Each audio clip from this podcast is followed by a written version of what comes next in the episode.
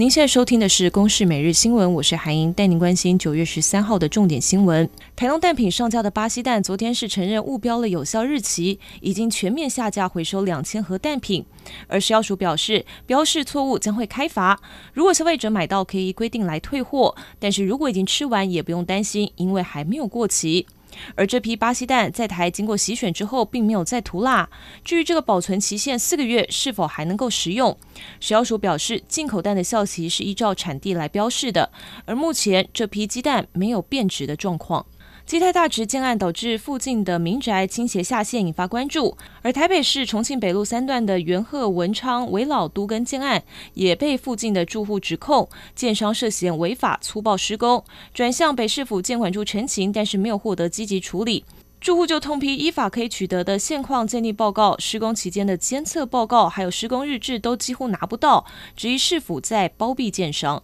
国防部公布资料表示，从今天早上六点起，就陆续侦获三十五架次的共机出海活动，已经有二十八架次是逾越了海峡中线，还有延伸进入西南空域。而部分战机经过巴士海峡到西太平洋，跟中共的航母山东号实施海空联训。此外，国防部也罕见公布海军基隆军舰近期监控山东号的画面。今天凌晨三点多，高雄林雅区星光路有一间超商女店员遭到三十三岁的前男友持水果刀挥砍了三十刀。女店员跟前男友分手之后，对方是持续的跟踪骚扰。虽然在六月已经取得保护令，但是还是遭到前男友砍杀。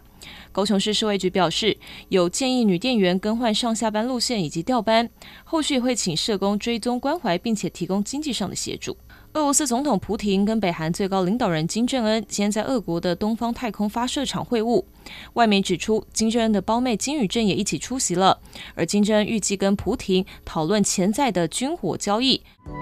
以上新闻由公视制作，谢谢您的收听。